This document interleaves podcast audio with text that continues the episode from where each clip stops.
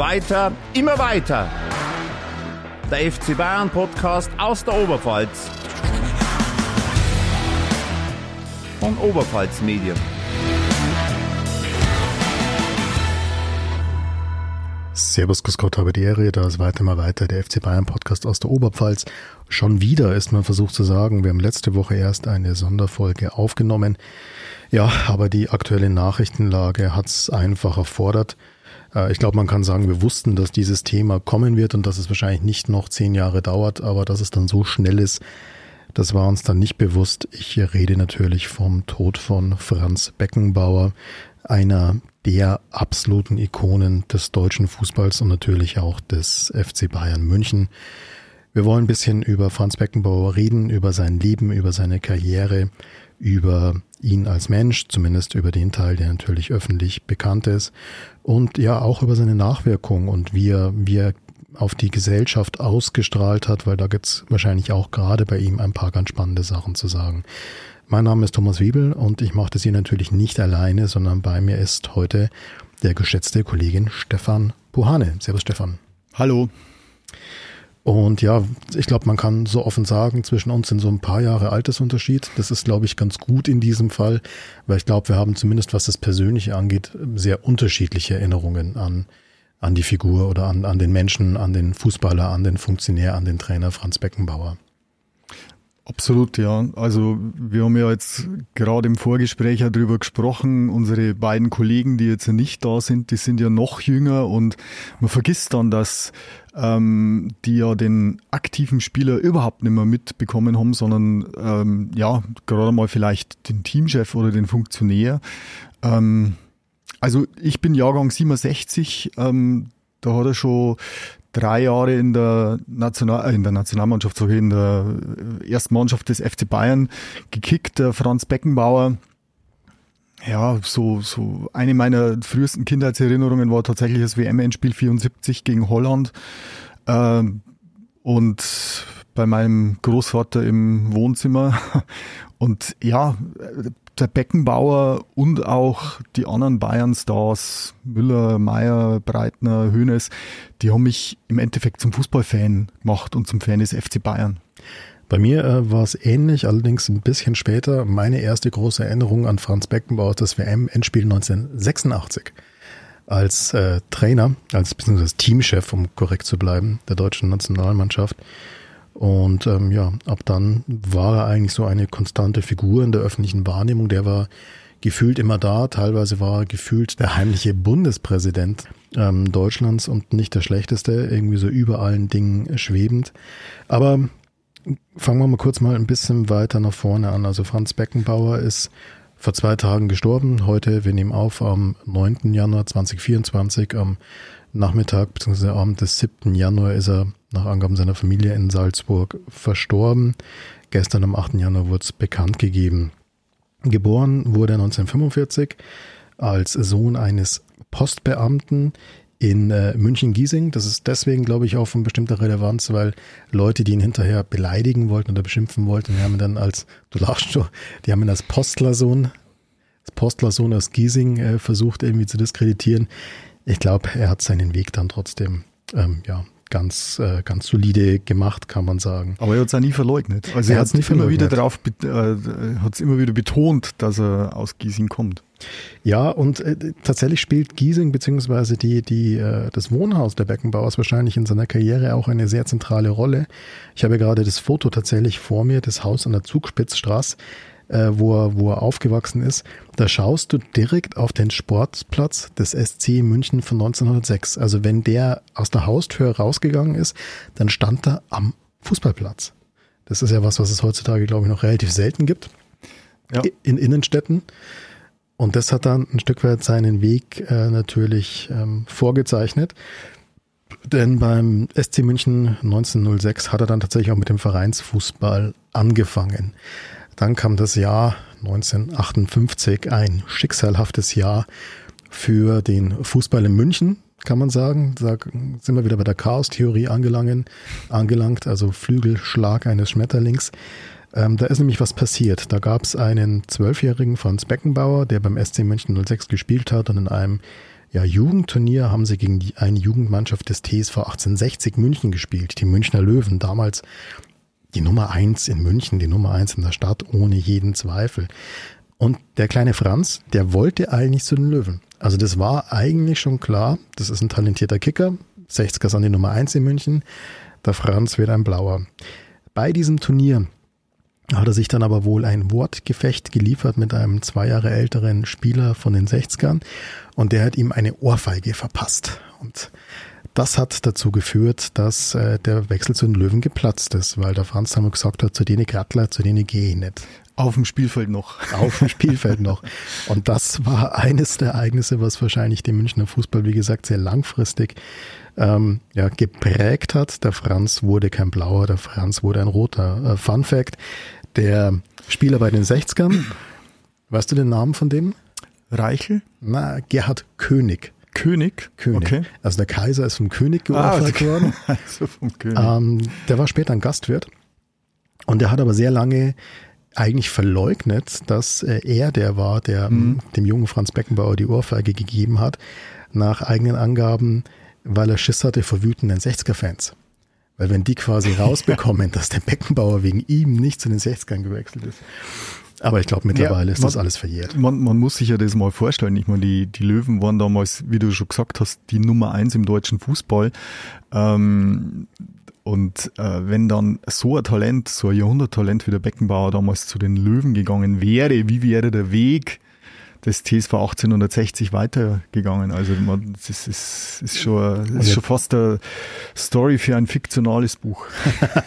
ja, und jetzt stell dir vor, die, äh, die Funktionäre der Löwen wären dann noch eine Stunde früher in Nördlingen angekommen ja. und hätten noch den jungen Gerd Müller verpflichtet. Den auch noch, ja. Dann, äh, ja, der Fußball in München, auch der Fußball in Deutschland wäre, wäre anders verlaufen. Aber so wechselt der junge Franz zu den Bayern, ist er erst in der Jugend, äh, wird er dann 64, glaube ich, äh, in, den Profikader äh, berufen. Weil Profi war er wahrscheinlich nicht damals. Das waren ja irgendwelche, waren es noch Vertragsamateure? Was waren das? Vertragsamateure, glaube ich, ja. Auf jeden Fall gelingt ihm dann 1965 mit dem Bayern, mit schon besagten Gerd Müller und im Tor mit einem gewissen Sepp Meier äh, der Aufstieg aus der Regionalliga Süd in die Bundesliga. Ja, damals war die Regionalliga die zweite Liga in Deutschland. Der FC Bayern war, trotzdem er auch in den 30ern ja schon Erfolge hatte, 32 auch schon eine Meisterschaft gewonnen hatte. Äh, nicht Gründungsmitglied der Bundesliga, da waren die 60er aus München vertreten. Nur ein Verein je, in, aus jeder Stadt, glaube ich, hat es damals geheißen und wie die Wahl auf, ich glaube, weil 60 einfach erfolgreicher war zu dem Zeitpunkt. War das bessere Team damals, ja. Löwen, ja. Aber da muss man sich das mal anschauen, ähm, was dann die nächsten Jahre geschehen ist. Also und das auch mal mit heutigen Zeiten vergleichen. 1965 Aufstieg in die Bundesliga 1966 das erste Mal der DFB-Pokal für Franz Beckenbauer mit einem 4 zu 2 gegen den Meidericher SV. Auch noch ein schöner Name aus der Fußballvergangenheit. 1967, also da sind wir im Jahr zwei nach dem Aufstieg in die Erstklassigkeit, haben die Bayern eben um Beckenbauer und Müller und Meier den Europapokal der Pokalsieger gewonnen. Den gab es damals auch noch. Da haben dann die Pokalsieger aus den ganzen europäischen Ländern gegeneinander gespielt. Und dann 1969 die erste Meisterschaft und gleich wieder den DFB-Pokal. Also quasi das erste Double. Wahnsinn.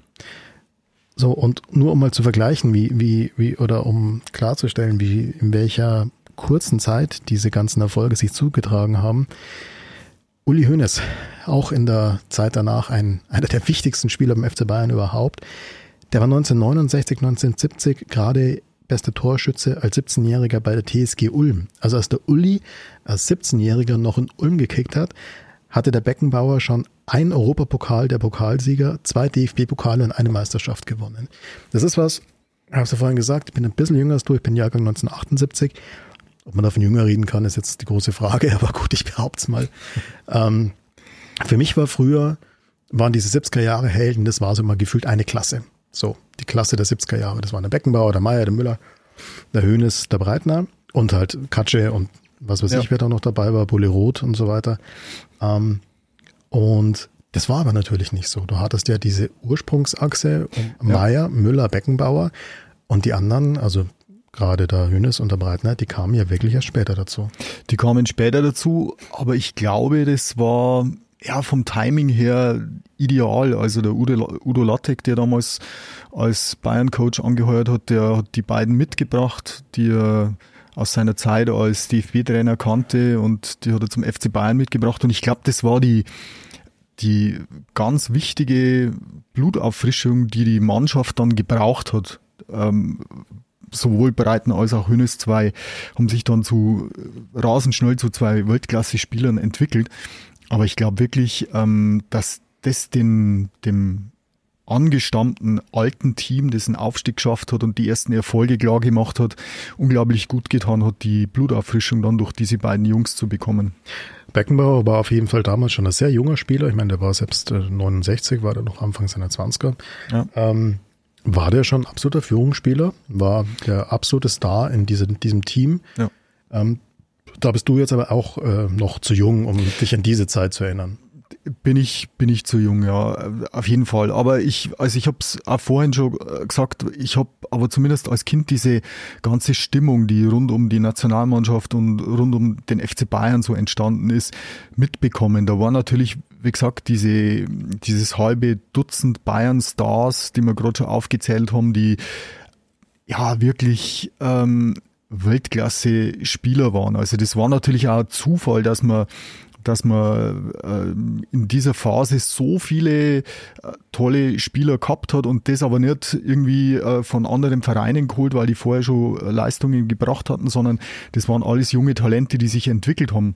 Und ähm, der Franz Beckenbauer war aber gefühlt immer der Mittelpunkt vor allem. Also der, der Beckenbauer war so an oberster Spitze, der hat den ganzen Karren zusammengehalten und im Nachhinein weiß man ja auch, dass er ähm, dass er tatsächlich der, der Führungsspieler sowohl beim FC Bayern als auch in der Nationalmannschaft war, der die, der die Mannschaft gelenkt hat. Also es gibt ja viele erstklassige Fußballer, ähm, die es aber dann vielleicht nicht schaffen, Führungsspieler zu werden, weil es halt ähm, ja einfach bloß gut kicken können. Mm, Gerd Müller zum Beispiel, ja, typisches Beispiel. Gerd Müller, überragender Fußballer, ähm, ohne seine Tore betonen immer wieder alle, wäre Deutschland oder FC Bayern nicht so weit gekommen. Ähm, aber bei Weitem kein Führungsspieler, aber der Franz Beckenbauer, der schwebte schon als Spieler über allem. Und ich meine, wenn man ihn Spielen gesehen hat und äh, man kann das jedem bloß empfehlen, äh, sich Szenen auf YouTube anzuschauen.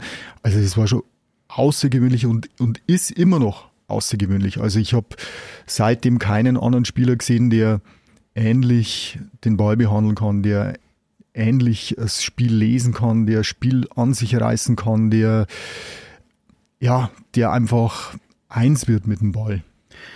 Ähm, ja, und ich glaube, man kann mit Fug und Recht sagen, was du gerade gesagt hast, dass Beckenbauer der unumstrittene Führungsspieler war, die unumstrittene Führungsfigur, dass er die Fäden gezogen hat, das galt ab diesem Moment für alle seine weiteren Stationen, egal was der in seinem Leben gemacht hat. Lass uns die mal ganz kurz abklappern, dann haben wir es hinter uns und dann können wir ein bisschen ins Detail gehen.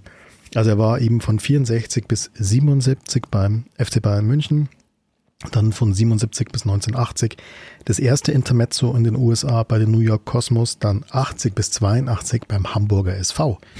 Ja, liebe jüngere Zuhörerinnen und Zuhörer, Franz Beckenbauer trug einmal das Trikot des Hamburger Sportvereins.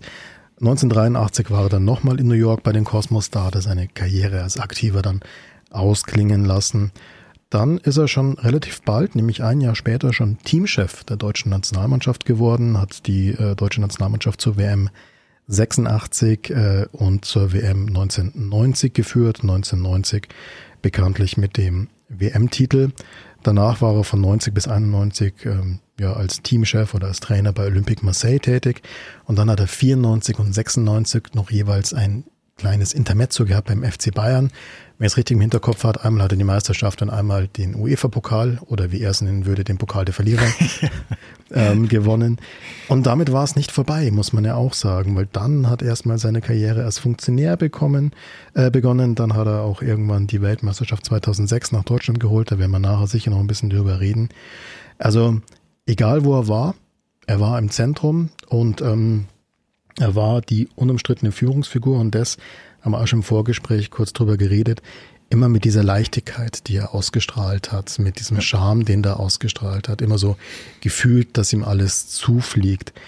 Und ja, wir haben uns ein bisschen beraten, wie kann man so ein Leben, so eine Karriere, wie kann man über die sprechen, wie kann man die zusammenfassen und da kam die Idee auf, man kann sich so ein bisschen an den ikonischen Bildern aus seiner Karriere entlang handeln, hangeln, weil da gibt's, da gibt's einige.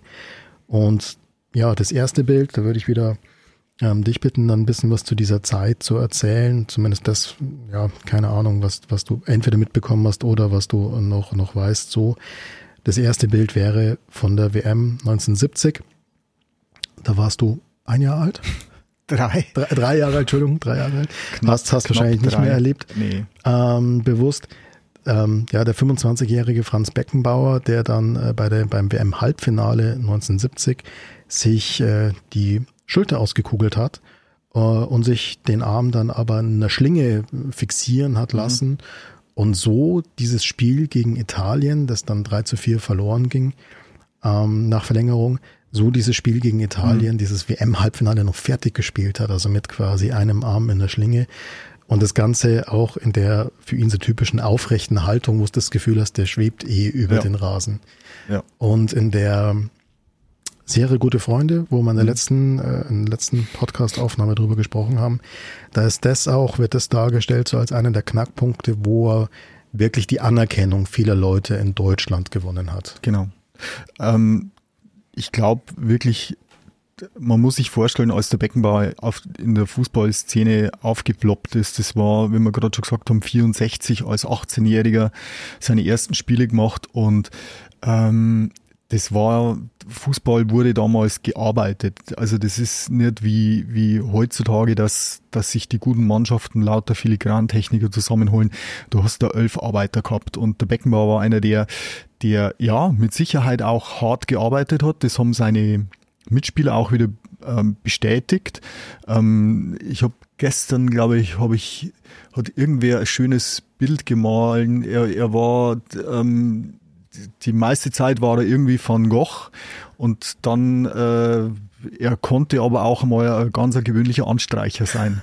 Also ähm, der hat auch schon Fußball gearbeitet, bloß ihm hat man es nicht angesehen, weil immer diese Leichtigkeit da war. Ja, und ähm, ja, und ich, ich glaube ganz einfach, das hat dann ihn und auch den Fußball geprägt. Jetzt habe ich allerdings deine Frage vergessen. WM 1970, Anerkennung der Leute gewonnen. Anerkennung der Leute, genau. Und den, den deutschen Zuschauern, den deutschen Fußballfans, glaube ich, war das in gewisser Weise aber trotzdem, so sehr sie ihn bewundert haben, suspekt, dass, dass einer jetzt nur, äh, er, er hat ja das immer, wie du gerade schon gesagt hast, in so einer ganz aufrechten Haltung äh, gemacht und es gab auch so verschiedene Szenen, wo er eben dann mit technischen Kabinettstückchen auf, auf Pfiffe von gegnerischen Fans reagiert hat bei irgendeinem Pokalendspiel, glaube ich, Pokal, gegen Schalke. das Pokalendspiel gegen Schalke, ja genau. wo er dann Ball zwei, dreimal jongliert und dann erst weiterspielt und die, die haben, also er hat, hat schon so ein bisschen den Ruf gehabt, der arroganter Schnösel zu sein und, und 70 bei dem ähm, Halbfinalspiel, dann hat er tatsächlich bewiesen, den ganzen Fernsehzuschauern äh, und Fußballfans, ähm, er, er kann auch die Zähne zusammenbeißen. Er ist im tiefsten Inneren doch ein harter Deutscher und Erinnert mich tatsächlich ein bisschen an eine spätere Fußballweltmeisterschaft, auch an einen Führungsspieler des FC Bayern München, nämlich an die WM 2014 Finale äh, Schweinsteiger, der dann auch mit Cut unter dem Auge blutend da irgendwie noch äh, weiterspielt. Also anscheinend müssen Ja. die Führungsspieler des FC Bayern sich erst einmal gescheit verdreschen lassen in WM-Spielen, dann haben sie die Anerkennung vom Ja. Rest vom Fußball Deutschland. Absolut, ja. Nee, aber nochmal noch mal zurück, also die, die Art und Weise, wie er gespielt hat, also ich, äh, es, es ist, ist wirklich nur jeder Fußballfan kann da nur mit der Zunge schnalzen. Also das, und das war ihm absolut außergewöhnlich und ist auch immer noch außergewöhnlich, meiner Meinung nach. Ja, er hatte natürlich sowohl in der Nationalmannschaft wie auch äh, beim Verein, beim FC Bayern, auch äh, ja, Mitspieler, mit denen er perfekt harmoniert hat, äh, egal in welcher Art und Weise, ob es dann eben die Achse, die vorhin schon zitierte Achse war mit Gerd Meyer und äh, Gerd Meyer, Gerd Müller und Sepp Meyer. Ja. Ähm, oder auch, was man, wie man wahrscheinlich auch nicht, nicht unterschätzen darf, eine, eine Rolle, gerade beim FC Bayern ist ein gewisser Katsche Schwarzenberg als äh, der dann irgendwann so den Ruf hatte als des Kaisers Ausputzer, mhm. also quasi der, der defensiv dann abgesichert hat, wenn, äh, ja, wenn der Kaiser irgendwelche Offensivausflüge gemacht hat. Und vielleicht kannst du da noch ein bisschen mehr dazu sagen, Stichwort Offensivausflüge. Diese Position des Liberos, das ist mhm. ja was, das wird heutzutage, wo eigentlich jeder Minimum eine Viererkette spielt, wird das ja überhaupt nicht mehr wird es ja überhaupt nicht mehr gemacht, ist vielleicht aus, äh, abgelöst worden durch mhm. den Sechser vor der Viererkette. Ja. Aber diese Position des Liberos war damals in Deutschland auch noch eine relativ neue Geschichte und er hat diese Position maßgeblich geprägt. Genau, er hat es maßgeblich geprägt. Er hat es jetzt, ähm, also man sagt ja, der Beckenbauer hat die Position des Liberos erfunden. Erfunden hat er es jetzt nicht insofern, dass er sich da Gedanken drüber gemacht hat und das geplant hat, sondern er ist ähm, als Mittelläufer eingesetzt worden. Mittelläufer war früher, zu früheren Zeiten einfach der zentrale defensive Abwehrspieler. Ähm, und der Beckenbauer hat aber Zeit seines Lebens in der Fußballjugend immer Stürmer gespielt. War immer Mittelstürmer, hat Tore geschossen, hat einen extremen Offensivdrang gehabt ist dann, glaube ich, in, seinen, in seiner Anfangszeit beim FC Bayern als Linksaußen eingesetzt worden, wo er sich nicht ganz so wohl gefühlt hat ähm, und ist dann als Mittelläufer zurückbeordert worden in einem Spiel und hat das eben dann aufgrund seiner Offensivkraft eben so interpretiert, dass er sowohl hinten abgesichert hat, aber im, im Gegensatz zu herkömmlichen Mittelläufern, die sich halt auf die Defensive beschränkt haben, ist er halt immer wieder mit nach vorne gegangen. Und ähm, durch seine exzellente Technik und, und Übersicht ähm, hat er dann, er war im Endeffekt, äh, ja, hat mehrere Positionen gleichzeitig gespielt. Also er hat äh, den, den, dem man jetzt vielleicht als Sechser oder Achter kennt, der Spiel antreibt, äh, als Zehner, der die Bälle verteilt. Das war eher alles in einer Person und ähm, durch diese, durch diese Variante, dass er sich immer wieder eingeschalten hat, hat seine Mannschaften, der FC Bayern und die Nationalmannschaft den Vorteil gehabt, dass einfach einen Mann immer mehr gehabt haben auf dem Feld, wenn es er sich nach vorne eingeschaltet hat. Ähm, ganz, ganz kurz ja. nochmal einen halben Schritt zurück. Gehen wir, machen noch mal ein bisschen Sendung mit der Maus.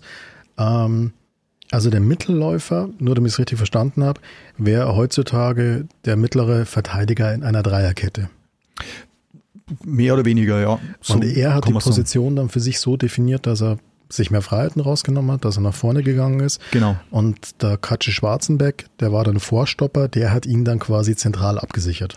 Ja, ähm, man, man kann sich jetzt die, die Innen- oder die Verteidiger von früher auch nicht so vorstellen wie die modernen Innenverteidiger. Modernen Innen Innenverteidiger äh, heutzutage, der, der muss ja in erster Linie für den Spielaufbau was tun können. Der muss äh, ganz toll am Ball sein. Also eigentlich Eigenschaften haben, die der Beckenbauer par excellence gehabt hat. Ähm, also die, die Verteidiger zur damaligen Zeit waren meistens halt irgendwelche knallharten Manndecker, sagen wir mal, ja. Und äh, der Beckenbauer war ja alles andere als das. Der hat zwar auch seine Qualitäten in der Defensive gehabt, aber wie gesagt, er hat das Spiel nach vorne angetrieben und das, das heißt, war er hatte die Technik, er hatte die Übersicht. Genau, Genau, und der, und das, das war das Außergewöhnliche und ähm, ja, und klar, wenn, wenn der das mal macht in einem Spiel oder in zwei Spielen und der Trainer sieht es, dann haben sie dieses System mehr oder weniger beibehalten und so hat sich das dann äh, entwickelt, dass man das Wort Libero dafür äh, erfunden hat irgendwo und so hat sich das dann im deutschen Fußball etabliert, mehr oder weniger. Und klar, also wie du schon sagst, der Libero war quasi hinter oder vor der Abwehr und du hast dann in der Regel zwei Manndecker gehabt, die halt 90 Minuten lang ihren Leuten hinterher gelaufen sind. Einer davon zu Bayern-Zeiten war der Schwarzenbeck, der meiner Meinung nach aber auch ähm, unterschätzt worden ist. Also ich glaube, dass das auch ein hervorragender Fußballer war. Äh, hat der Beckenbauer immer wieder selber gesagt, dass, dass wenn er sich mal äh, zurückfallen hat lassen, dann hat der Schwarzenbecker Spiel nach vorne angetrieben. Ähm, ja, Deutschland hat dann ja vielleicht bloß um bei diesem, bei diesem Konstrukt Libero und Manndecker zu bleiben, ja dann reihenweise so, so knüppelharte äh, Vorstopper hervorgebracht, Karl-Heinz Förster, Jürgen Kohler äh, zum Beispiel. Ähm, und die sind dann irgendwann mal abgelöst worden, eben durch Vierer-, Dreierkette, wo man eben beides gesucht hat. Also sowohl einen konsequenten Abwehrspieler als auch jemanden, der was für einen Spielaufbau tun kann. Also Beckenbauer auf jeden Fall einer der, ja, der Innovatoren des Spiels, äh, Absolut. muss man sagen. Und ähm, ja, wenn ich es jetzt so richtig verstanden habe, dann ist ja auch die Position des modernen Sechsers ja letztlich dann eine Weiterentwicklung dieses alten Libero-Systems, weil der Sechser ist ja auch nicht nur der Staubsauger vor der Abwehr, sondern ist halt ja auch jemand, der die Pässe spielt, der die, genau. ähm, der das Spiel ankurbelt, der die Übersicht hat. Ja, ähm, ja, jetzt könnte man sagen, der Rest ist Geschichte. Wir wollen trotzdem über diese Geschichte kurz sprechen. Es hat dann gut funktioniert, das System mit dem Libero. Auch die Mannschaft hat gut funktioniert, und zwar sowohl im Verein wie auch in der Nationalmannschaft. In der Bundesliga gab es damals, korrigiere mich, aber eigentlich zwei dominante Teams. Das waren dann Anfang der 70er Jahre die Bayern und Borussia Mönchengladbach. Mhm. Und diese beiden Teams haben dann größtenteils auch die Nationalmannschaft äh, gestellt. Und da sind wir dann bei den nächsten ikonischen Bildern aus, aus Beckenbauers Leben. Ähm, ja, was mir schon noch in Erinnerung ist, also jetzt so zumindest aus der Recherche, das ist, wie er den Landesmeisterpokal in die Höhe hält äh, mit, ja, mit so richtig wolligem Haupthaar noch, schaut so ein bisschen aus wie so ein äh, Paul Breitner für Army. Und aber wahrscheinlich noch wesentlich ikonischer ist dann nach dem WM-Endspiel 1974, nach diesem 2 zu 1 Sieg gegen die Niederlande, wie er den Weltmeisterpokal mhm. in die Luft hält. Also wir haben das Foto heute nochmal angeschaut. Um ihn rum stehen lauter grauhaarige Männer in schlecht sitzenden Anzügen. Unter anderem der Bundespräsident Walter Scheel ist mhm. da auch zu sehen. Pelé, glaube ich, steht da direkt hinter ihm. Und Beckenbauer hält diesen Pokal in, in die ja. Höhe. Hast du an diese Weltmeisterschaft irgendwelche Erinnerungen, zumindest ja. was die Stimmung angeht? Absolut. Ähm, Weltmeisterschaft in, in Deutschland, das war ein, ein Riesenhype um das Turnier rum. Ähm, ich kann mich erinnern, die beiden Maskottchen Tipp und Tap, die hatte ich als Kind, als Schlüsselanhänger, als Aufstellfigur, was weiß ich. Ähm, ja, also da hat es bei mir so richtig begonnen mit der Leidenschaft für Fußball. Ähm, der Gerd Müller mit der Nummer 13, das hat mir dann meine Oma auf die Sporthose genäht. Und äh, ich habe ich gesagt, eine meiner frühesten Kindheitserinnerungen, WM-Endspiel 74 bei meinem Opa im Wohnzimmer, wo ich von den äh, auf so einem kleinen Hockel ganz nah am Fernseher gesessen bin. Ich nehme mal an, Schwarz-Weiß-Fernseher. Und ähm, bin immer wieder hochgesprungen, und habe vermeintlich gejubelt, wenn ich gedacht habe, es wird eine gefährliche Situation und bin dann immer zurückgepfiffen worden von den anderen im Zimmer, die was sehen wollten. Und das waren so meine ersten Erinnerungen an die WM äh, 74. Und ähm, ich finde es bemerkenswert, dass ähm, jetzt dieses Trikot, dieses ziemlich einfach gehaltene äh, Adidas-Trikot ähm, mit diesem, das, das gibt's ja jetzt seit paar Jahren wieder zu kaufen, wo eben die Spielführerbinde vom Beckenbauer direkt mit reingearbeitet ist. Also ähm, wenn man so überlegt, zig Jahrzehnte liegt es zurück, aber es ist trotzdem noch irgendwo im kollektiven Bewusstsein. Ja gut, ich glaube, wenn man da ein bisschen über die gesellschaftlichen Auswirkungen äh, redet, WM-Titel waren für Deutschland, äh, gerade an, angesichts der Geschichte, äh, die Deutschland im 20. Jahrhundert ansonsten so, äh, gerade in der ersten Hälfte des 20. Jahrhunderts von sich gebracht hat, waren natürlich diese WM-Titel immer auch ein krasses identitätsstiftendes Moment. Also egal, ob jetzt seit 54 oder dann eben auch 20 Jahre später 74. Ähm, also fern von militaristischen Nationalismus trotzdem ein gewisses patriotisches Zusammenhörigkeitsgefühl. Also so habe ich zumindest immer wahrgenommen. Ja, und man muss auch sagen, also ähm, ich glaube sogar noch, also der Beckenbauer, der an drei Weltmeisterschaften teilgenommen hat, 66, 70 und 74, einmal erster, einmal zweiter, einmal dritter, sagt ja immer, dass die ähm, 70er WM beispielsweise mit dem dritten Platz einfach die schönste WM war. Das sagen irgendwie kurioserweise alle Spieler, die dabei waren, obwohl nicht die erfolgreichste. Ähm, und man vergisst natürlich, Weltmeisterschaft ist das Wichtigste, aber man vergisst immer die ähm, Europameisterschaft 72 und die Mannschaft auch rund um den Franz Beckenbauer, der damals, ja, wie alt war er denn, 24 oder so, ähm, das war, na, schon ein bisschen älter, 27, ähm, das war so, das gilt immer so als die, die beste deutsche Nationalmannschaft mit den jungen Breitner Höhnes, Günter Netzer war damals in absoluter Topform, Sepp Meier im Tor, ähm, Gerd Müller, Jupp Heynckes vorne im Sturm. Also es waren wirkliche äh, Granatenfußballer. Und mittendrin immer als Zentrum des ganzen Beckenbauer. Aber wie gesagt, es zieht sich ja wirklich komplett durch, durch seine Karriere durch. 74, du hast das gesagt, die letzte WM, die er aktiv gespielt hat, also die er als Fußballer gespielt hat. Danach äh, eben noch beim FC Bayern der ein oder andere Erfolg, unter anderem 75 und 76 noch einmal Landesmeisterpokale, ähm, also quasi Vorläufer der heutigen Champions League dann eben sein Karriereausklang eben äh, in New York und beim HSV. Und dann kommen wir so langsam in die Zeit, wo ich tatsächlich die ersten Erinnerungen habe. Und das habe ich ja vorhin schon gesagt, bei mir war es auch eine WM, die ich vom Fernseher verfolgt habe aus Bur. Und das war eben die WM 1986 in Mexiko damals das Finale der deutschen Nationalmannschaft gegen Argentinien. Ich muss mal gerade nochmal hergeholt. Aber hast heimlich nachts geschaut, oder? Also ich, ich Nein, ich, immer heim, ich, ich, ich durfte schon. Meine, meine Mutter hat ganz genau gewusst, dass also das. Nee, nee, aber die Spiele sind ja tatsächlich um teilweise um zwei in der Früh auf, aufgrund der Zeitverschiebung. Oh Gott, also ich, so ich, ich kann mich erinnern, äh, wahrscheinlich, wahrscheinlich verschwimmen da gerade die Erinnerungen zwischen 90 und 86. Nee, 86 Mexiko kann ich mich schon erinnern, dass, dass viele Spiele mitten in der Nacht waren. Und Wir haben auf jeden Fall diese Panini-Bilder gesammelt ohne mhm. Ende, die es, die es überall gab, aber ja. wir waren noch zu jung, um dieses Sammeln als solches zu kapieren. Also haben wir die Dinge halt genommen und überall hingeklebt. Also damals, glaube ich, äh, kein, keine Jugendherberge und kein, kein äh, Ferienheim, äh, ohne dass an den Stockbetten ja. überall diese, ja. diese Panini-Aufkleber ja. von den Nationalspielern waren. Absolut, ja. War eigentlich nicht die Idee dahinter. Aber wir haben gerade nochmal angeschaut, ähm, weißt du, wie viele Zuschauer das Finale 1986 gespielt wurde? Aztekenstadion. Ja. Waren das, passen da 100.000 rein? 100, knapp 115.000, 114.600. Das ist schon Wahnsinn. der Wahnsinn.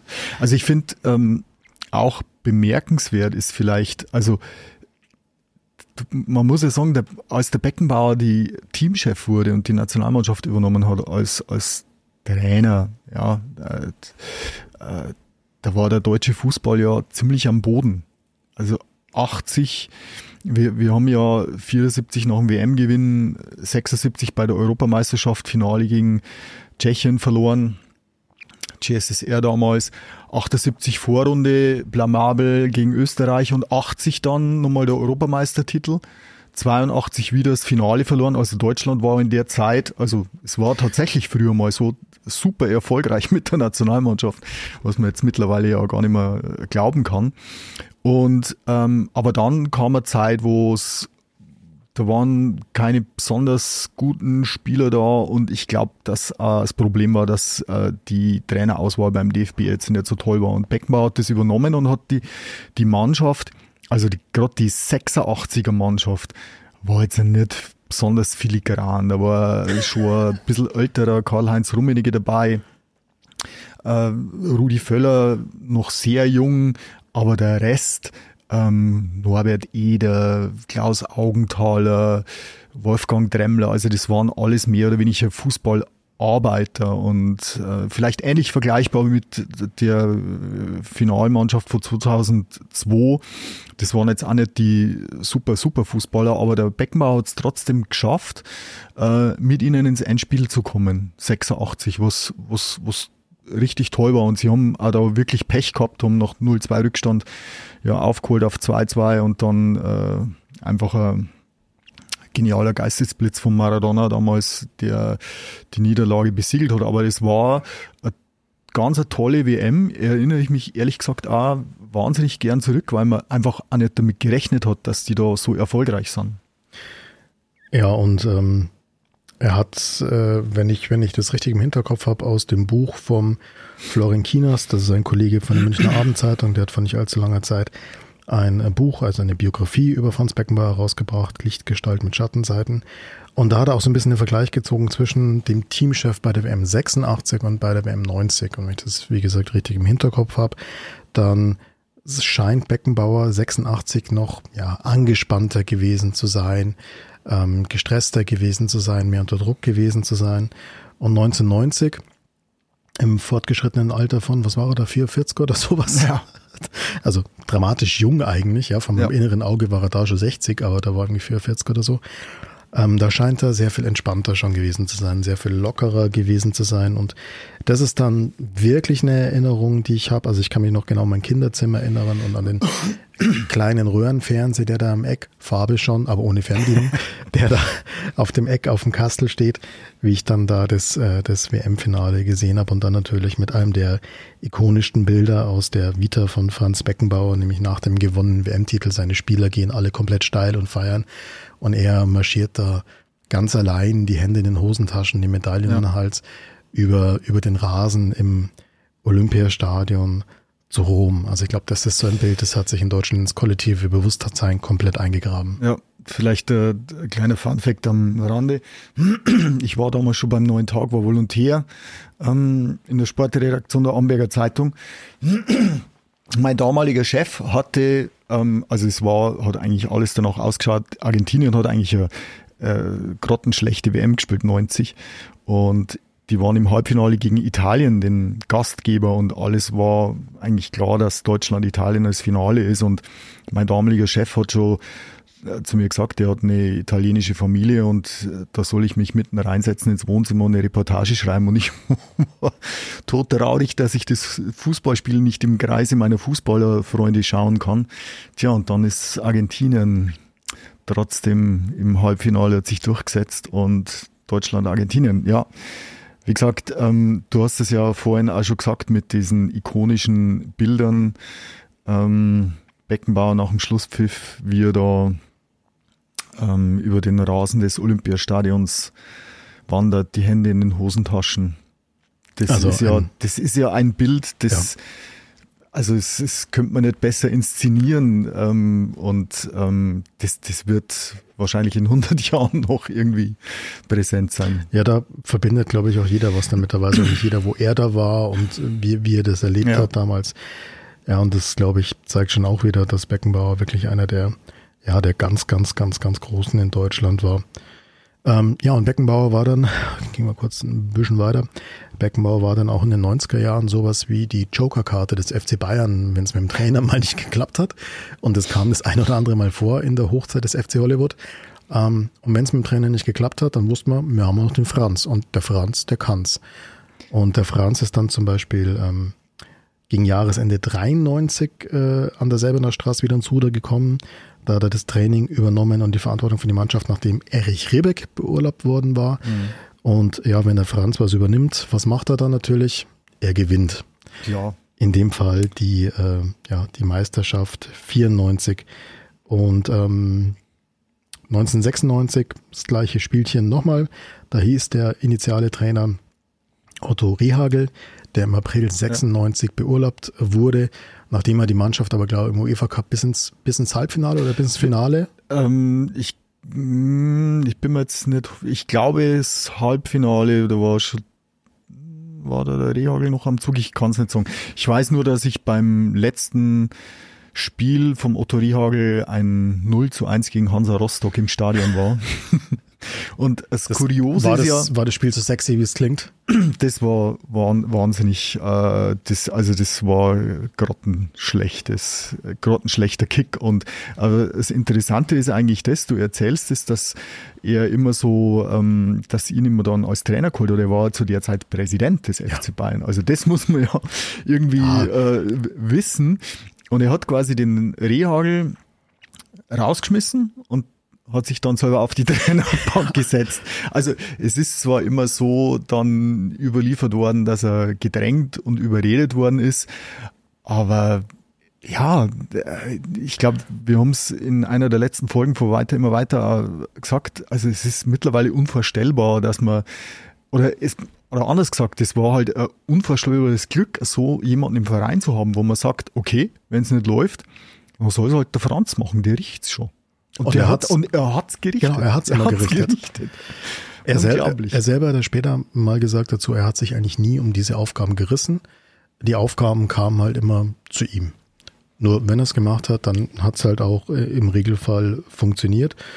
Und ähm, ja, wie gesagt, er hat dann, ah, das muss, muss man noch vollenden, dann hat er, nachdem er eben Otto Rehagel nachgefolgt hat als Trainer, hat er dann 1996 mit der Mannschaft des FC Bayern gegen Girondin Bordeaux den UEFA-Pokal gewonnen, den er davor mal als den Cup der Verlierer geschmäht hat, weil ihr nur der Landesmeisterpokal beziehungsweise heutzutage die Champions League was zählt. Mit, mit einem äh, gewissen Lisa Rassou in der Bordeaux-Mannschaft. Vicente bei Bordeaux, ja. Und der Sidan immerhin. Ja, das waren schon auch keine schlechten ja. Kicker. Da kann ich mich auch noch an die Szene tatsächlich erinnern, wie die Bayern-Spieler dann das TV-Studio gestürmt haben und wild gefeiert haben. Wie gesagt, das waren Hochzeiten des FC Hollywood. Ja, und dann ist es aber so ein bisschen ruhiger um ihn äh, geworden, zumindest was das Aktive, die Aktive, äh, als aktiver Trainer äh, anging. Er ist dann so langsam in diese Funktionärsrichtung gerutscht. Du hast das vorhin gesagt. Ähm, Vizepräsident bzw. Präsident des Vereins des FC Bayern war er dann ab 1994, also von 94 bis äh, 2009. Dann ist er im DFB natürlich aufgerückt und dann war er Leiter des Organisation, Organisationskomitees für die Fußball-Weltmeisterschaft 2006. Und ich glaube, das ist auch sowas, das ist jetzt auch in vielen Nachrufen zu lesen, ähm, welche Rolle der da gespielt hat für das Bild, das Deutschland in aller Welt abgegeben hat, das kann man wahrscheinlich gar nicht überschätzen. Also ich habe mir die Zahlen vorhin mal, äh, mal angeschaut. Ähm, der ist ja, hat alle 31 anderen Teilnehmerländer dieser Fußball-Weltmeisterschaft besucht und war irgendwas, Gott, ich habe es nicht mal ganz genau im Hinterkopf, ich glaube um die 170 Flugstunden mhm. unterwegs, um die alle abzuklappern. Also der ist um den Globus gechattert, war in jedem Teilnehmerland, um persönlich seine Aufwartung zu machen. Und das natürlich diese, diese Lichtgestalt, diese, die diese scheinbare Leichtigkeit mhm. des Seins ausstrahlt und der damit ja vielleicht ja, dem Klischee vom Deutschen, der mhm. humorlos ist und ein harter Arbeiter ist, der Auto bauen kann, aber ansonsten sollte man bitte äh, nichts mit ihm zu tun haben. Dem widerspricht es ja komplett, dieses weltmännische, dieses charmante Auftreten eines Franz Beckenbauer. Ja. Ja, und man muss auch sagen, äh, oder ich vergesse jetzt oft, dass ähm, diese, diese Entscheidung, die dann letztendlich zur, zur Wahl von äh, Deutschland als Austragungsland äh, für die WM 2006 äh, war, ähm, er hat es ist ja im Nachhinein jetzt dann, werden wir wahrscheinlich später noch dazukommen, ähm, ist er da ein bisschen in Misskredit gefallen, also mit den verschiedenen Anschuldigungen, ähm, Bestechung und so weiter und so fort. Aber ich weiß nicht, wie es dir geht, aber ich habe das immer noch absolut präsent bei mir. Es ist ja, also diese, diese Arbeit, die der Weckenbauer da in das Ganze investiert hat, wie du jetzt gerade schon gesagt hast, da ähm, zigmal um Globus geflogen und ähm, gefühlt in jedem zweiten Werbespot äh, irgendwie, äh, also er hat er hat da wirklich geschuftet dafür ohne Ende. Also es war jetzt nicht so, ähm, gerade weil eben dieser, dieses Stichwort Bestechung ähm, so über dem Ganzen jetzt so ein bisschen steht, ähm, dass da, dass der da mit, mit Geldscheinen rumgewedelt hat und dann haben es alle für Deutschland gestimmt sondern er hat da schon auch extrem viel Arbeit investiert. Und das ist vielleicht auch so ein Punkt, ich weiß nicht, ob du noch darauf kommen wolltest, ähm, ihm wird ja immer so diese Leichtigkeit oder Lässigkeit nachgesagt, aber in Wirklichkeit, glaube ich, war beides. Er war sowohl lässig und leicht, als auch ein wirklich harter Arbeiter. Sowohl am Fußballplatz ja, als, auch, äh, absolut. als auch danach als Trainer oder Funktionär. Ja, absolut. Das ist, das ist ein ganz schönes Beispiel, weil ähm, da geht's ja auch um ihn als Trainer. Da gab's ja dann auch immer so die mehr, den muss da irgendwas hinsetzen und dann kommt der Erfolg von ganz allein, weil mit dieser Leichtigkeit, mit der die Lichtgestalt quasi über den Dingen schwebt, äh, passt dann schon alles. Und ja, wenn's dann mal die Aussagen hörst von seinen von seinen Mitarbeitern oder von seinen Kollegen, also zum Beispiel Klaus Augenthaler, der ja. bei einem seiner, seiner Intermezzi beim FC Bayern als Trainer, sein, sein Co-Trainer war, dem dann, der dann erzählt hat, wie viel Zeit ein Franz Beckenbauer in ein Videostudium der gegnerischen Mannschaft gesteckt hat. Zu einer Zeit, als das noch überhaupt nicht, überhaupt nicht äh, üblich war. Und also was überliefert ist von Franz Beckenbauer, das ist, dass er dann bei der WM 1990 den Spielern gesagt hat, geht raus und spielt Fußball.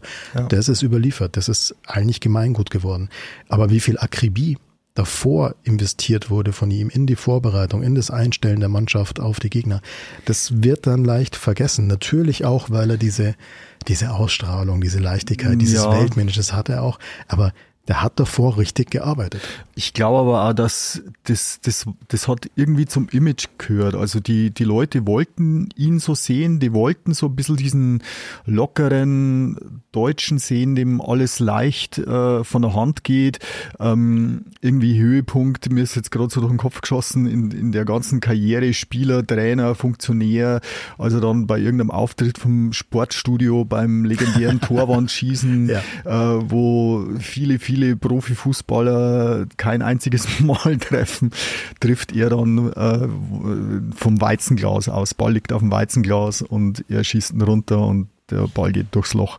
Also man hat in der Öffentlichkeit schon das Bild von ihm gehabt, ihm geht alles locker lässig von der Hand und er tut da nichts dafür. Also, wie du schon sagst, ich glaube, dass die Allgemeinheit wirklich glaubt, dass der Beckenbauer in die Kabine äh, rein ist als Trainer, hat die Jungs ähm, sich umziehen lassen und hat dann gesagt, ja, geht's raus, spielt's Fußball, das war's. So war's ihm nicht. Also das, das wäre auch gar nicht möglich. Also äh, ganz ehrlich, das, äh, das, das würde kein Trainer der Welt schaffen und äh, der Beckenbauer hat das auch nicht gemacht. Es ist halt das Bild, das man halt gerne sieht vielleicht, dass, dass jemand, dass, dass einem so leicht von der Hand geht. Ja gut, und das ist natürlich was, was seine Kritiker auch dann gerne anführen können. Dass, Absolut. Ach, dem fliegt ja alles nur zu und so. Und das fand ich aber auch ganz spannend jetzt in den Nachrufen, die man so gelesen hat, auch ähm, wie er auch mit Kritik, auch mit sehr, sehr deutlich am pointierte Kritik, und das konnte er wahnsinnig gut, ja, wie er die auch sehr gezielt eingesetzt hat. Wann war das? Muss, muss 2001 gewesen sein, oder? Wo er dann nach einem nicht ganz so erfolgreichen Champions League-Spiel des FC Bayern von der Altherrenmannschaft gesprochen hat. Mhm. Ähm, Uwe Traditionsmannschaft. Genau, das war's, die Uwe Traditionsmannschaft. Naja, und danach haben sie das, die Champions League geholt. Ja, eben. Also das wird ja von, von vielen Protagonisten von damals, Effenberg und Co., wird ja das als schon auch entscheidender Ruck als mit angesehen. Ja. Ähm, dass man sagt, also der, der Anpfiff vom Kaiser am äh, Bankett, der, der hat dann den Ausschlag gegeben, dass sich die Mannschaft dann am Riemen gerissen hat und ähm, das, das Ruder nochmal rumgerissen hat. Ja. Der war natürlich auch ein Typ, ich meine, der hat als Spieler hatte der alles erreicht, als Trainer ja. hat er alles erreicht. Da kannst du dich jetzt als Spieler auch nicht hinstellen und sagen, was weiß der schon. Ja, eben. Weil der weiß es. Eben, das, das kommt natürlich, also ja, bei ihm ist vieles zusammengekommen. Sagen wir mal, er, er war jetzt ein, äh, irgendwo ein gut aussehender Typ. Ähm, er hat äh, wahnsinniges Talent gehabt als, als Kicker und er, er konnte sich halt gut verkaufen in der Öffentlichkeit. Und diese drei Komponenten, wenn dann auf einen ähm, zusammenfallen, dann, dann, ja, dann ist es einfach erfolgreich. Und wie du schon sagst, wenn du in der Kabine, also selbst ein Lothar Matthäus, selber einer der besten Fußballer, den Deutschland jemals hervorgebracht hat, sagt, ähm, sie, sie haben ihm alles, was er gesagt hat, äh, für bare Münze abgenommen und sie sind ihm äh, gefolgt. Ja, also der, der Jürgen Klopp ist ja ähnlicher Menschenfänger, aber der war bei weitem kein so ein guter Fußballer. Also der hat ihnen ja teilweise auch im Training nur alles vorgemacht. Also und das ist natürlich schon grandios, wenn du dann so jemanden als Coach hast. Ja, und eben dann 2006 eben auch als ja, als den Menschen, der die WM nach Deutschland gebracht hat, 2006, ja. das, das Sommermärchen, äh, in Deutschland zum WM-Titel hat es dann leider nicht gereicht, aber das sagen ja auch alle im Nachgang, also ähnlich wie 74 schon einen großen Einfluss hatte auf das Bild von Deutschland in der Welt, hatte 2006 nochmal einen Einfluss, dass Deutschland eben noch viel stärker als, ja, als weltoffenes, als modernes Land gesehen wurde, nicht nur als dieses technokratische Land von äh, Leuten, die Bier brauen können Autos zusammenschrauben können. Aber weil wir gerade bei der WM 2006 sind, das ist jetzt eine gute Gelegenheit, um eine Wortmeldung des Kollegen Sebastian Böhm einzuspielen, weil der ist nochmal wesentlich jünger als wir. Also, wie gesagt, 1990 WM-Endspiel, eine meiner absoluten Lieblingserinnerungen an Fußballkonsum in der Kindheit. Da war der Kollege Böhm noch nicht auf der Welt. Aber mehr dazu soll er selber erzählen. Ja, Servus und Hallo ins Podcast-Studio zu euch. Ja, was sind meine Gedanken, wenn ich den Namen Franz Beckenbauer höre? Ähm, also zunächst mal ist es äh, für mich einer der bekanntesten Deutschen, die es jemals gab und wahrscheinlich jemals geben wird. Ähm, ich bin erst 91 geboren, das heißt, ich habe seine fußballerische Zeit natürlich nicht erlebt und nicht mal sein zweiten Riesenerfolg, ähm, den WM-Titel als Trainer auch zu holen, 1990. Das heißt, für mich als, als Bayern-Fan ja auch, war er eigentlich immer der Präsident. Also ich habe Franz Beckenbauer eigentlich immer so ein bisschen als den, ja, der war so ein bisschen der Bundespräsident in Deutschland auch so ein bisschen, ne? Also der hatte so diese Funktion des Bundespräsidenten von Deutschland. Er, er ein bisschen schon eigentlich der mächtigste Mensch so, er war der Präsident des Vereins, aber eigentlich ja doch bloß so ein bisschen ja, der Repräsentant ne, ähm, der ganzen Nummer. Also so die, die, die Macht, was zu verändern und so weiter, hatte er jetzt hier nicht so. Das waren eher Kalle Rummenigge und Uli Hoeneß, das waren die Macher. Und Uli Höhn ähm, und Franz Beckenbauer war so ein bisschen der, das Aushängeschild äh, des ganzen Vereins. Und ähm, ja, ich habe mir immer gedacht, äh, wenn ich ihn irgendwie gesehen habe, äh, ja, ein, ein Gentleman, ein sehr entspannter Mensch. Ähm, ja, und tatsächlich, natürlich habe ich Ausschnitte gesehen, wie der Fußball gespielt hat. Ich meine, den Außenriss, äh, den würde ich mir natürlich wünschen, äh, den der da irgendwie fabriziert hat. Das war ja, ja, das war wunderschön anzuschauen, ist ja klar. Ähm, und es tut mir auch ein bisschen leid, dass ich ihn nie so richtig äh, Fußball spielen sehen konnte. Aber na gut, ähm, das konnte ich jetzt nicht beeinflussen. Äh, ja, und natürlich ähm, die ganze WM 2006 Nummer, da war er natürlich auch für mich omnipräsent. Ähm, ja, da hat er sich natürlich im Nachhinein nicht gut verkauft auch. Äh, vielleicht hätte er dann einfach nur, vielleicht hätte er einfach sagen sollen, hey Leute, ist doch klar, dass äh, das irgendwie nicht ohne Gelder abläuft. Ich meine, das ist die FIFA-WM. Ähm, Vielleicht hätte er einfach irgendwie alle Karten auf den Tisch legen sollen. Man weiß ja immer noch nicht so richtig, was da abgelaufen ist. Ist ja immer noch nicht richtig aufgeklärt.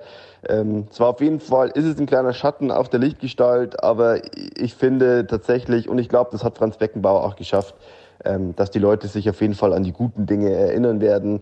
Die WM 2006, dass sie die nach Deutschland gebracht hat, war ja auch verdammt gut, ähm, vor allem auch fürs Land, sagen ja auch immer wieder ganz viele Politiker, dass es ganz viel verändert hat in der Außendarstellung Deutschlands in der ganzen Welt.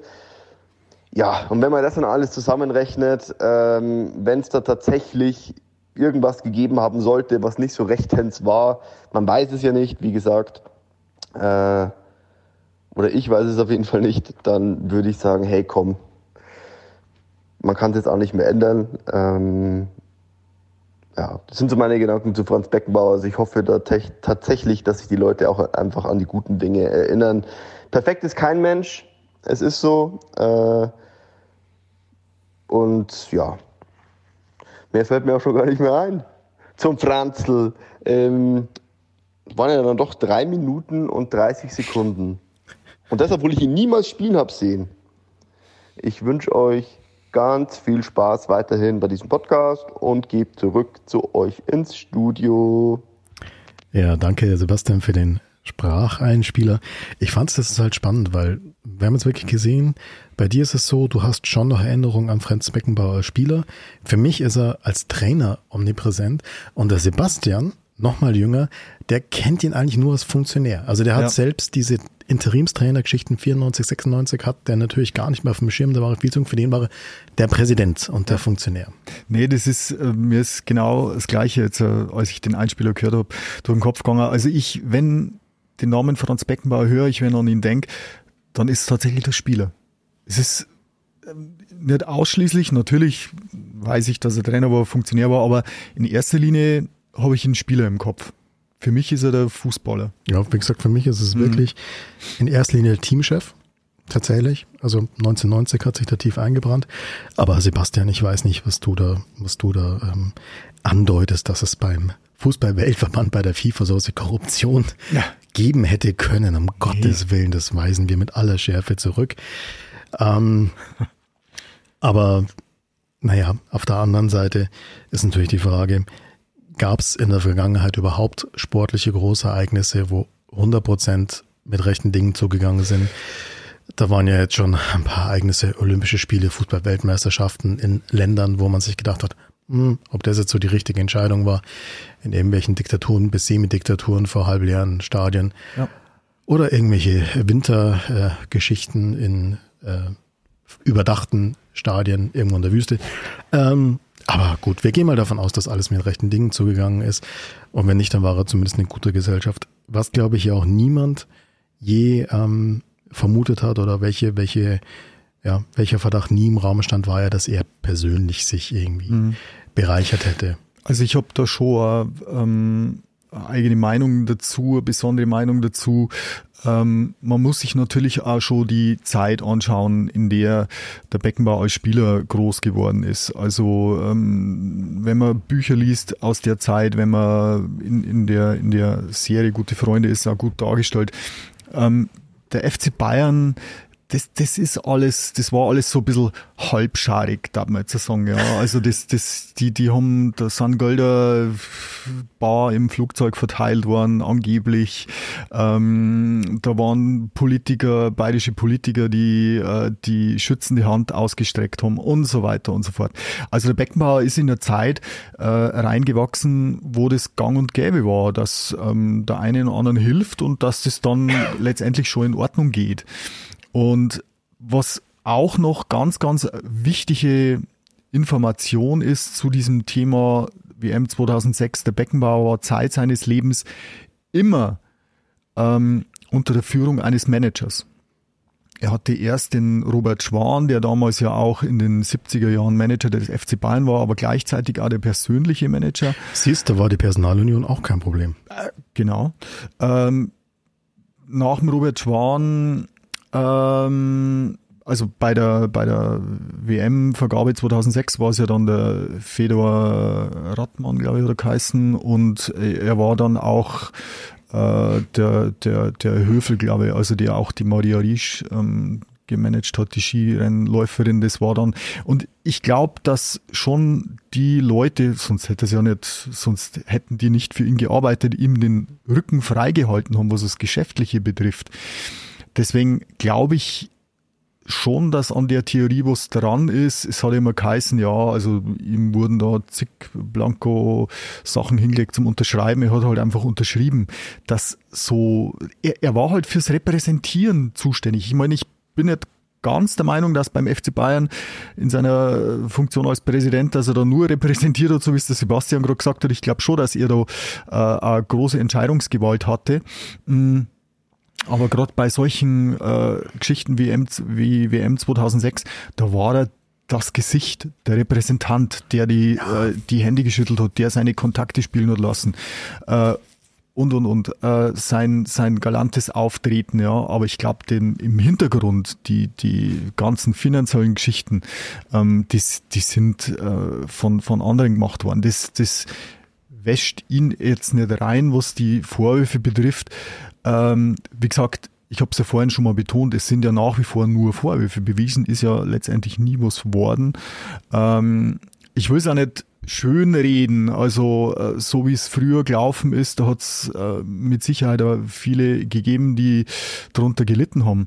Aber es war andere Zeit, definitiv andere Zeit. Man muss sich vielleicht, weil es mir gerade äh, einfällt, man muss sich wirklich mal, ich habe bevor jetzt die Todesmeldung vom Beckenbauer gekommen ist, habe ich im, im Zuge von Gute Freunde, weil ich mir die Serie reingezogen habe, jetzt über den Winterurlaub, habe ich mir verschiedene YouTube-Sachen angeschaut, ähm, Sportstudio-Auftritte vom Beckenbauer.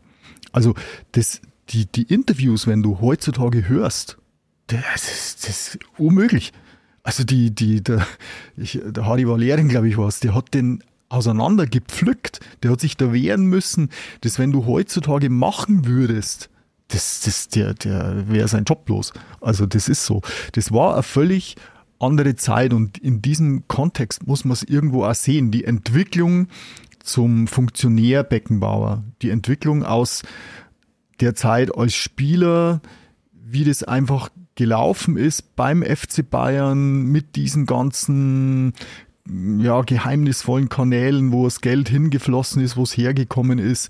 Ähm, und so ist er groß geworden. Deswegen hat er, glaube ich, nie auch so ein, so, ein, so ein Bewusstsein dafür entwickeln können, was ist gut, was ist schlecht, was ist recht, was ist Unrecht. Also, ja. Ja, ähm, ich habe mich da tatsächlich nicht so intensiv damit beschäftigt. Das Einzige, was für mich relativ klar ist, ehrlich gesagt, wer glaubt, dass du ein großes Ereignis wie die WM 2006 ähm, nur hundertprozentig legal in irgendein Land holen kannst. Äh, ich glaube, der ist einfach ein Stück zu naiv. So funktioniert die Welt nicht, so funktioniert die FIFA nicht. Jetzt kann man natürlich sagen, ja, dann hätten wir es besser nicht gehabt. Okay, diese Meinung kann ich nachvollziehen, aber zu sagen, also 2006, die WM in Deutschland war schon toll, aber hu, das ist jetzt ganz böse, dass da irgendwas gelaufen ist und das glaube ich mhm. ist einfach unrealistisch. Äh, wie gesagt, egal ob Olympische Spiele nach Russland gehen oder eine WM in Katar ausgetragen mhm. wird, kann man doch keiner erzählen, dass da alles immer mit rechten Dingen zugeht. Das muss das Ereignis in sich nicht überschatten tatsächlich, aber was ich tatsächlich auch nicht, nicht okay finde, ist, wie dann, da haben wir vorhin kurz drüber geredet, wie dann er so ein bisschen zum Sündenbock gemacht wurde, mhm. weil er natürlich immer die, die Vorzeigefigur war. Und es ist schon spannend, dass jetzt Leute wie der ehemalige Bundesinnenminister Otto Schily oder auch ähm, Joschka Fischer von den Grünen eigentlich auch im Nachhinein für ihn Partei ergriffen haben und gesagt haben, mhm. nee, der Umgang mit ihm war nicht fair und wie er da zum Sündenbock gemacht wurde, ähm, das war, das war nicht in Ordnung, dass er zum Buhmann gemacht wurde, das war nicht in Ordnung. Naja, und Schily und äh, Fischer sind jetzt ja nicht äh, aus der Partei stammen, der der FC Bayern traditionell zugeneigt ist, nämlich der CSU. Und deswegen denke ich, kann man da auch schon ein bisschen ja, was daran ablesen. Ähm, ist auch so ein bisschen wie Deutschland mit seinen ja. Helden umgeht. Also egal, ob das jetzt äh, Becker ist, ob das ja äh, Jan Ulrich ist oder so. Ähm, ich glaube tatsächlich, ja, ich bin, da bin ich tatsächlich bei dir. Ich glaube aber, dass bei Beckenbauer noch was dazukommt und das ist das, wo wir ganz am Anfang schon drüber geredet haben, diese Leichtigkeit, die der ausgestrahlt hat, dass ja. das auch natürlich Neid und Missgunst, äh, Missgunst erzeugt. Ich meine, da haben wir diesen Postler Sohn aus Giesing, der zu einem absolut weltgewandten Menschen wird, der sich in New York genauso daheim fühlt wie in Kitzbühel. Mhm der auf dem gesellschaftlichen Parkett brilliert, der auch immer natürlich ja, geschaut hat, dass er selber Geld verdient. Da haben wir gar nicht mhm. drüber geredet, über Beckenbauer als Werbeikone. Da gibt es ein paar legendäre Sachen, aber dem immer alles nahezu mühelos gelingt. Und ich glaube, da war es jetzt für die einen oder anderen Leute schön, um zu sagen, ha, da können wir jetzt nochmal ein bisschen draufhauen. Ja, er ist von, von Leuten, die von, von öffentlichen Personen, kann man glaube ich schon sagen, dass der Beckenbauer die bekannteste, wahrscheinlich die bekannteste ja. deutsche Persönlichkeit der letzten Jahrzehnte war. Und diese, der, ich, ich glaube, der Joschka Fischer hat das in einem Interview gesagt, der ist nie als Lichtgestalt aufgetreten, er wurde dazu gemacht. Die Leute wollten das haben, dass er, dass er, die, die Leute wollten ein Stück weit haben, dass wir in Deutschland so eine Lichtgestalt haben. Aber ja, es gibt natürlich dann auch viele Neider und äh, der kleinste, was heißt der kleinste Fehler? Es, es wird halt oftmals auch nach Fehlern dann gesucht und aber er ist ja trotz allem ich glaube, das ist bestätigt ein Mensch. und das war er immer und das, glaube ich, haben einige vergessen. Ähm, wie bei, bei vielen, gerade im Sportbereich, bei vielen äh, Sportstars. Ja. ja, er hat sich natürlich auch viel, wie soll ich sagen, er hat sich viel Kritik natürlich entzogen durch, also in den früheren Jahren durch den ihm, ihm eigenen Charme. Also weißt schon, dann ja, ja. Äh, zeugt man ein, ein uneheliches Kind mit der Sekretärin des FC Bayern auf einer Weihnachtsfeier in schon fortgeschrittenem Alter, als natürlich als Katholik. Und was sagt man hinterher dazu? Der liebe, wie war das Zitat? Der liebe Gott mag alle seine Kinder? Nein, wie war das? Ja, genau. Genau. Irgendwie sowas sagst so, ja. hey, da kann jetzt, da kann niemand mehr was dagegen sagen. Und das war natürlich, wie er sich mal aus der Affäre gezogen hat. Das war schon super geschickt, auch mit welcher, mit welcher Frechheit er teilweise agiert hat. Also ich habe es vorhin schon kurz angedeutet. Ich meine, äh, T-Mobile war schon Sponsor des FC Bayern. Ähm, da hat er E-Plus-Werbung gemacht und Opel war Autosponsor des FC ja. Bayern. Da hat er für Mitsubishi Werbung gemacht. Ja? Der hat dann immer so sein eigenes Ding gemacht. Ich glaube auch, dass oft genug der Uli und der Kalli gesagt haben, oh Gott, was macht denn jetzt wieder der Franz? Ja. Aber er hat es immer durchgezogen. Im Nachhinein muss ich sagen, ja, er Respekt. Hat, er, klar, er hat im Fernsehen dann im Endeffekt das, was er in seiner Bildkolumne geschrieben hat, wieder, ja. dem widersprochen. Also, aber in Beckenbauer hat man es alles durchgehen lassen. Und deswegen bin ich bin da schon auch beim äh, Sebastian, wenn er sich da ein bisschen besser bei den Anschuldigungen aus der Affäre gezogen hätte, dann hätte man ja. selbst das äh, verziehen und hätte man gesagt, ja, mein Gott, es ist ja auch so. Also äh, einer der Vorwürfe war, glaube ich, ähm, dass immer im Raum gestanden ist, er macht das ehrenamtlich. Also, hallo? wer, wer hat denn das gedacht? Na klar, es war natürlich auch äh, Blödsinn, das zu behaupten, aber Ja, da muss man natürlich wieder sagen, er war jetzt natürlich schon in sehr fortgerücktem Alter und nach allem, was man weiß, die letzten Jahre schon gesundheitlich schwer angeschlagen, dass er sich in der Situation dann auch nicht mehr wehren kann, ist, glaube ich, verständlich. Wer, wer weiß, 10, 15 Jahre früher hätte er wahrscheinlich irgendeinen, ja, so, so, so einen frechen Spruch rausgehaut, ähm, wie er es ja da früher oft gemacht hat. Und das Thema wäre auf dem Tisch gewesen, aber irgendwann konnte sich da einfach nicht mehr wehren. Aber ja, das kamen ja dann auch noch ähm, private Schicksalsschläge Ja. dazu. Also sei, sei, So. einer seiner Söhne ist verstorben, äh, in sehr jungen Jahren eigentlich. Und ja, sowas glaube ich, das äh, kann die dann Ja, schon mal aus der Bahn schmeißen. geht ja niemand vorbei. Also, um das nochmal klar zu sagen, wir wollen hier nicht der Figur Hans, äh, äh, der Figur Franz Beckenbauer einen Heiligenschein Nee. aufsetzen. Ähm, das ist Sache der katholischen Kirche, darüber zu entscheiden, wann er selig gesprochen wird. Ähm, wobei mit wie viel drei Ehefrauen und fünf Kindern, ich weiß nicht, das wird eng werden. Also wir wollen ihm keinen Heiligenschein aufsetzen. Wir wollen, glaube ich, bloß sagen, am Ende des Tages war es halt ein Mensch, aber Genau. auch ein beeindruckender Mensch mit einem beeindruckenden Lebensweg als, als Fußballer, als aktiver Fußballer, als Trainer, als Funktionär. Er war tatsächlich für Deutschland, ja, wie es der, der Sebastian vorhin gesagt hat, so ein bisschen was so der heimliche Bundespräsident, ja, so, so eine Lichtgestalt, die über allem geschwebt ist. Ähm, und was ich noch ein sehr sympathisches Detail finde, haben wir auch im Vorgespräch ganz kurz drüber geredet, jeder, der ihn persönlich getroffen hat, also alle, die persönlich mit ihm Kontakt hatten, bestätigen, wie unkompliziert und äh, ohne jegliches äh, Standesbewusstsein der eigentlich war. Also es war völlig egal, ob der jetzt halt hier mit einem FIFA-Präsidenten spricht oder auf Deutsch gesagt mit der Putzfrau irgendwo im Restaurant. Er ist mit jedem korrekt umgegangen und das ist was, was glaube ich wirklich, was nicht selbstverständlich ist. Da kenne ich tatsächlich aus dem Umfeld Geschichten. Du hattest aber auch noch eine Auflage. Ja, ich habe also ich habe tatsächlich eine Auflage. Äh, ein äh, sehr guter Freund von mir, ähm, der war, der hat so eine Skihütte in der Nähe äh, von Kitzbühel und ähm, der hat sich beim Skifahren irgendwie verletzt und ist dann spazieren gegangen anstelle auf, anstatt auf der Piste zu sein und geht da so ein, mitten im äh, Winter über so einen verschneiten Weg und plötzlich kommt ihnen äh, einer entgegen oder, oder spricht ihn einer an, Mensch, was, was humpelst denn so? Und dann sind sie ins Gespräch gekommen und dann hat er relativ schnell festgestellt, das ist der Franz Beckenbauer. Und dann haben sie sich ja einen kleinen Spaziergang lang ganz normal miteinander unterhalten. Im Beckenbauer wird es ja klar gewesen sein, dass er erkannt wird. Und ich glaube, dass äh, Das ist der Gewohnt seit mein, Jahrzehnten. mein Kumpel ihn dann auch mit äh, Herr Beckenbauer angesprochen hat. Aber das Gespräch war völlig unkompliziert. Er hat dann äh, auch über seine Verletzungen gesprochen, die er sich beim Fußball zugezogen hat. Und dann sind sie irgendwann wieder auseinandergegangen. Und ähm, das war, finde ich, oder das ist auch so ein Beispiel dafür, dass er eben ähm, ja, auf dem Boden geblieben ist irgendwo und äh, wir haben sie jetzt äh, ausführlich skizziert, seine Karriere, sein Leben.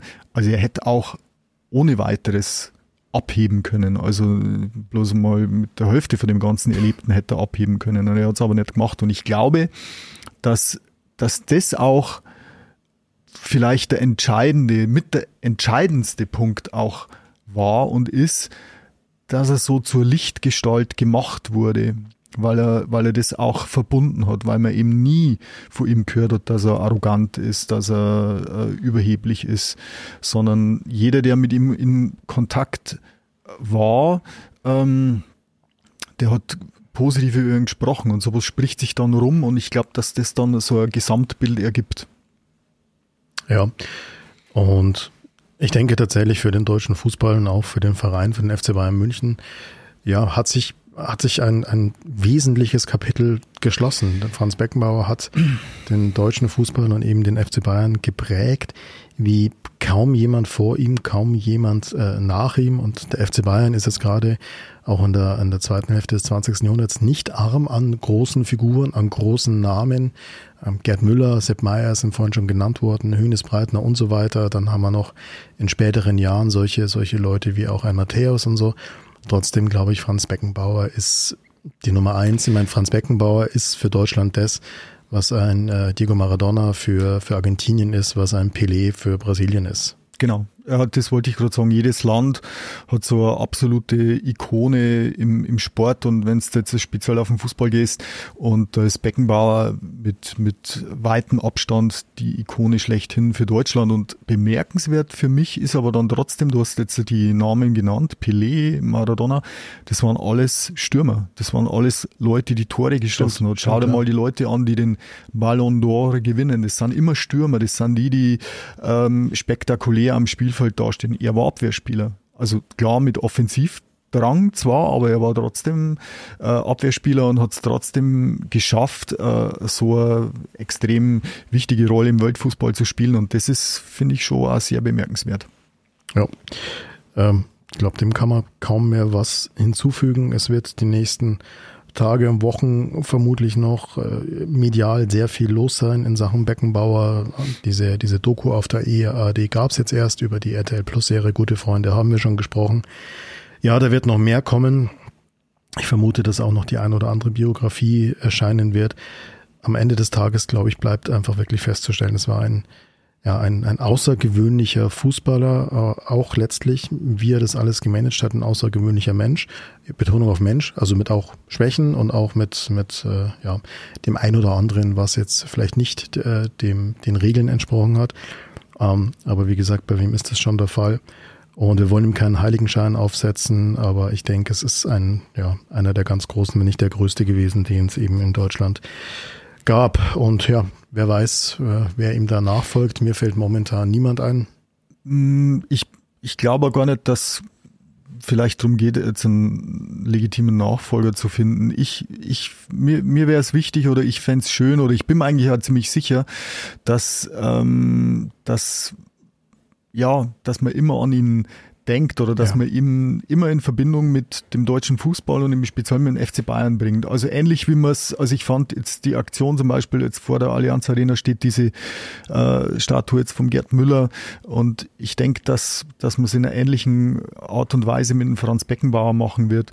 Ähm, das ist einfach eine Figur, die den Verein so dermaßen geprägt hat, weil er eben nicht nur Spieler war, der mal für zwei, drei Jahre dort geglänzt hat. Ähm, das ist ja auch so ein Punkt, warum das heutzutage auch gar nicht mehr möglich ist, weil die Spieler einfach ähm, viel zu sehr ähm, dann unterwegs sind in, in verschiedenen Vereinen. Was habe ich jetzt gehört? Wenn Thomas Müller seinen aktuellen Vertrag erfüllt okay. hat, ist er 25 Jahre beim FC Bayern gewesen. Tom, Tom, Thomas Müller ist da wahrscheinlich die äh, eine der äh, großen Ausnahmen, aber die Regel ist in der heute, in der, im heutigen Profifußball mit Sicherheit ja, klar, nicht. Natürlich. Ähm, aber wenn du da anschaust, dass der Beckenbauer sowohl als Spieler als auch als Funktionär dem Verein so lange treu war und so viele wertvolle Dienste geleistet hat, glaube ich, ähm, wird man den wahrscheinlich nie vergessen, was den FC Bayern betrifft. Ja. Davon gehe ich auch aus und ja, ich denke, es ist tatsächlich, also wir könnten noch sehr, sehr viel mehr sagen. Ich wollte gerade sagen, ist alles gesagt. Stimmt natürlich nicht. Wir könnten wahrscheinlich noch fünf Stunden mehr über Franz Beckenbauer reden. Aber äh, mein Tipp wäre tatsächlich gerade an Leute meiner Generation oder jünger. Geht's mal auf YouTube. Schaut euch mal ein paar Spielclips, ein paar Spielszenen von Franz Beckenbauer an das ist wirklich zum Zungeschnalzen. Also das ist was, das sieht man selbst heutzutage auf den Spielfeldern sehr, sehr selten. Und da sieht man, dass das eben nicht bloß der graumelierte Gentleman war, der um die Welt gechattet ist und die WM gebracht hat oder der ja. den WM-Titel gebracht hat, sondern dass das ein herausragender Kicker war, der ehemalige Spieler des SC München 06 aus München-Giesing, der fast bei den Löwen gelandet wäre. Welch Geschichte. Okay, dann würde ich sagen, lassen wir es gut sein für heute und ja, verabschieden uns bis zum nächsten Mal. Servus. Servus.